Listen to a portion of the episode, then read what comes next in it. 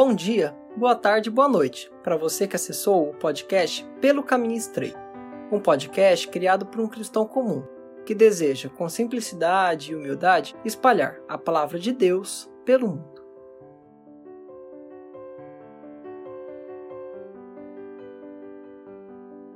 Você está escutando o programa Pontos da Fé. Nesse programa, falo com mais profundidade sobre alguns temas da Bíblia, porém, sem perder a humildade, a simplicidade e a didática. Espero que gostem.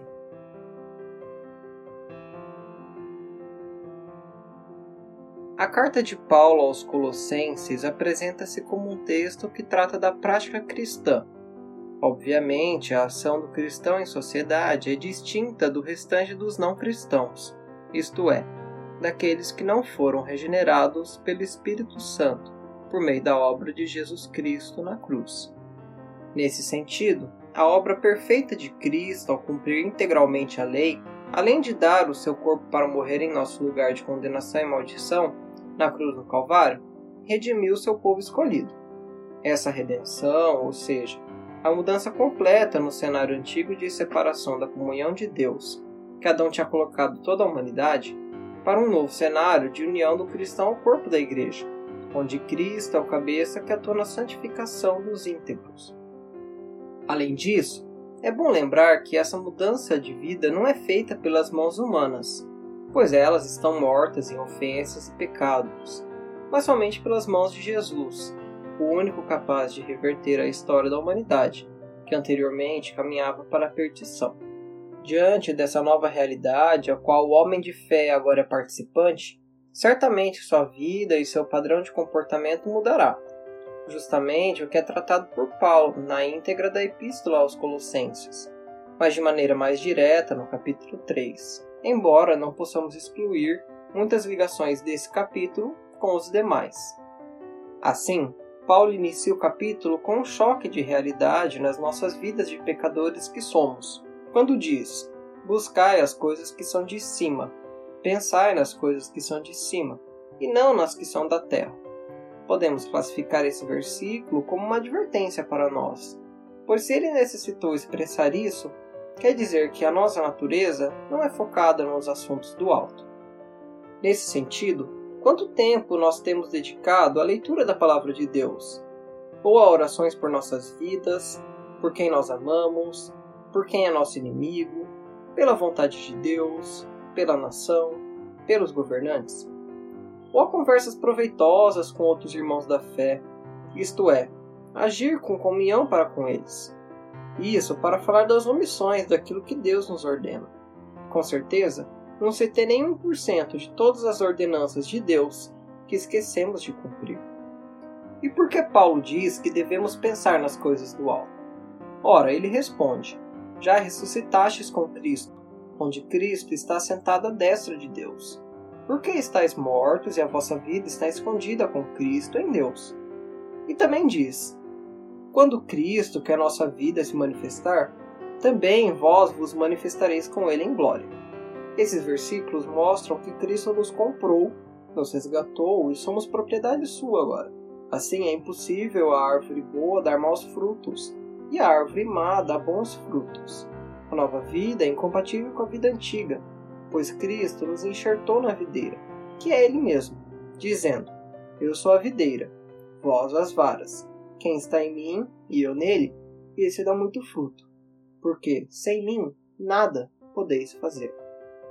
Voltando para Colossenses, Paulo lança uma série de nãos, atos da velha natureza que não devemos mais chegar perto de cometer, como a fornicação, que é a imoralidade sexual, a impureza, a afeição desordenada, a concupiscência, a avareza, a idolatria, a ira, a cólera, a malícia, a maledicência, as palavras torpes e as mentiras. Todos esses atos são considerados pecaminosos diante de Deus, porquanto Paulo diz que vem a ira de Deus sobre os filhos da desobediência. Esse ponto é interessante. O pecado é toda transgressão da lei do Senhor, ou seja, quando o homem não cumpre com as ordenanças de Deus, como podemos ver em Tiago 2,10, porque qualquer que guardar toda a lei, tropeçar em um só ponto, tornou-se culpado de todos. Contudo, mesmo com a renovação de nossas vidas pela obra de Cristo, podemos ainda pecar, pois ainda não nos tornamos perfeitos. Como diz João em 1 João 1,8, se dissermos que não temos pecado, enganamos-nos a nós mesmos, e não há verdade em nós. Porém, no versículo seguinte diz: Se confessarmos os nossos pecados, Ele é fiel e justo para nos perdoar os pecados e nos purificar de toda injustiça. Com esses textos, vemos que Jesus nos livrou do peso da morte, pois o salário do pecado é a morte. Mas agora, libertados do pecado e feitos servos de Deus, tendes o vosso fruto para a santificação e, por fim, a vida eterna.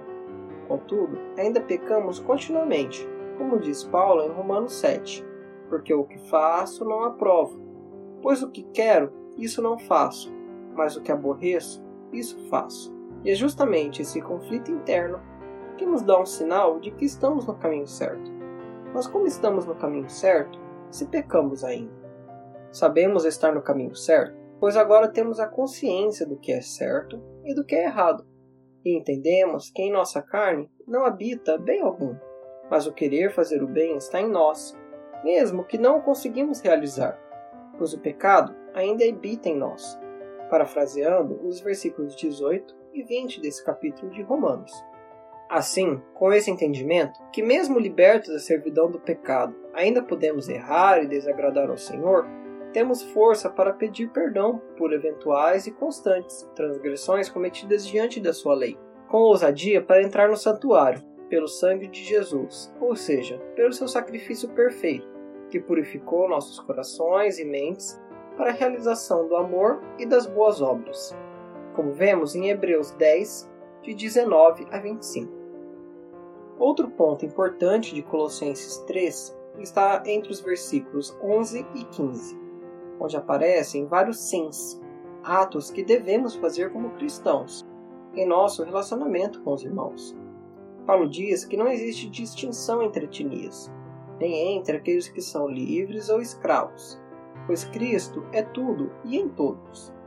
Isso é uma palavra muito bonita, pois Deus não distingue ninguém por suas características físicas ou econômicas, mas considera todos o que escolheu como eleitos, derramando igualmente os benefícios do sacrifício de Cristo. Assim como Deus vê todos de maneira igual, também vemos nossos irmãos como iguais, exercendo misericórdia, benignidade, humildade, mansidão, longanimidade, suportando e perdoando uns aos outros, pois Jesus nos perdoou e nos amou primeiro. E como gratidão, espalhamos isso que recebemos àqueles que estão em nosso entorno.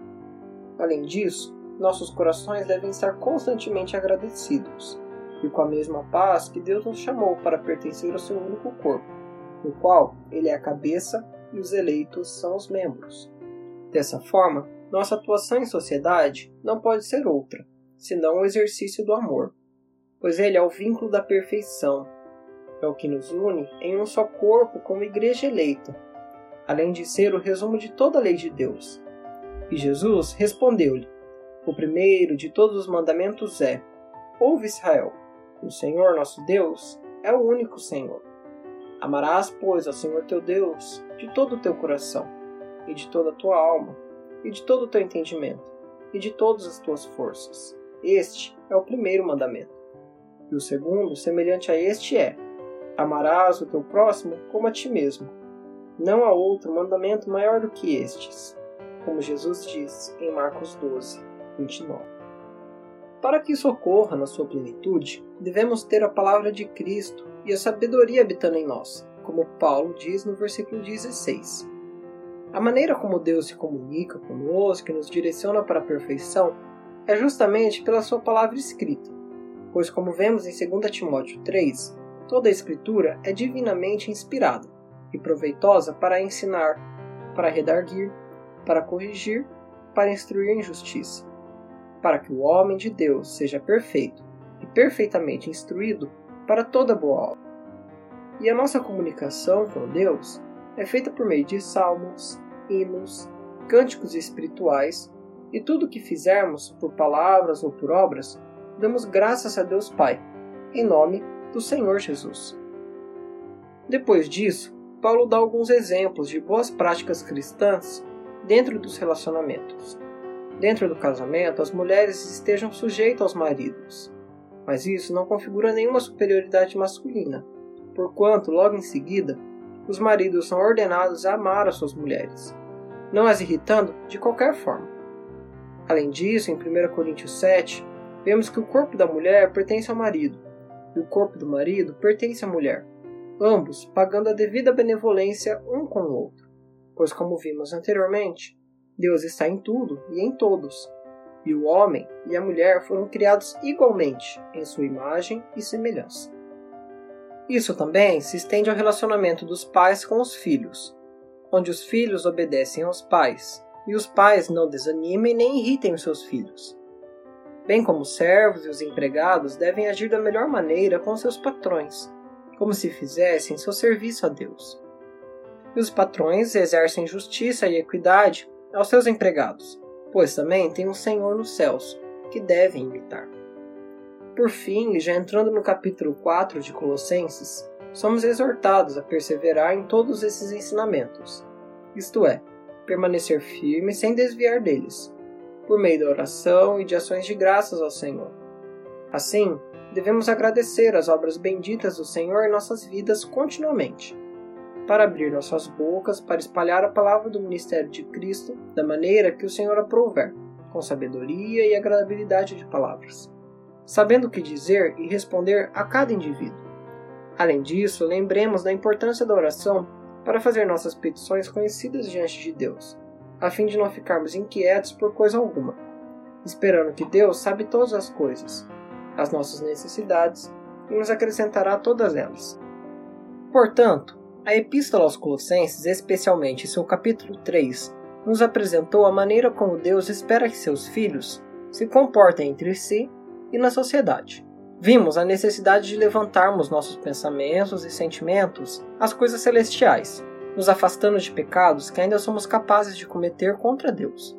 Embora continuamente peçamos perdão por esses erros, temos a certeza da nossa justificação e santificação pelo sacrifício de Jesus.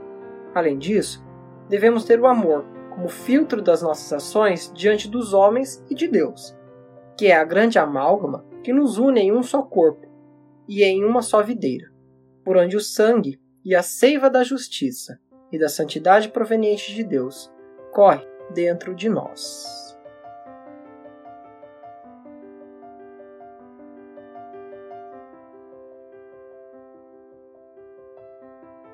Obrigado por ter assistido ao podcast Pelo Caminho Estreito. Até a próxima!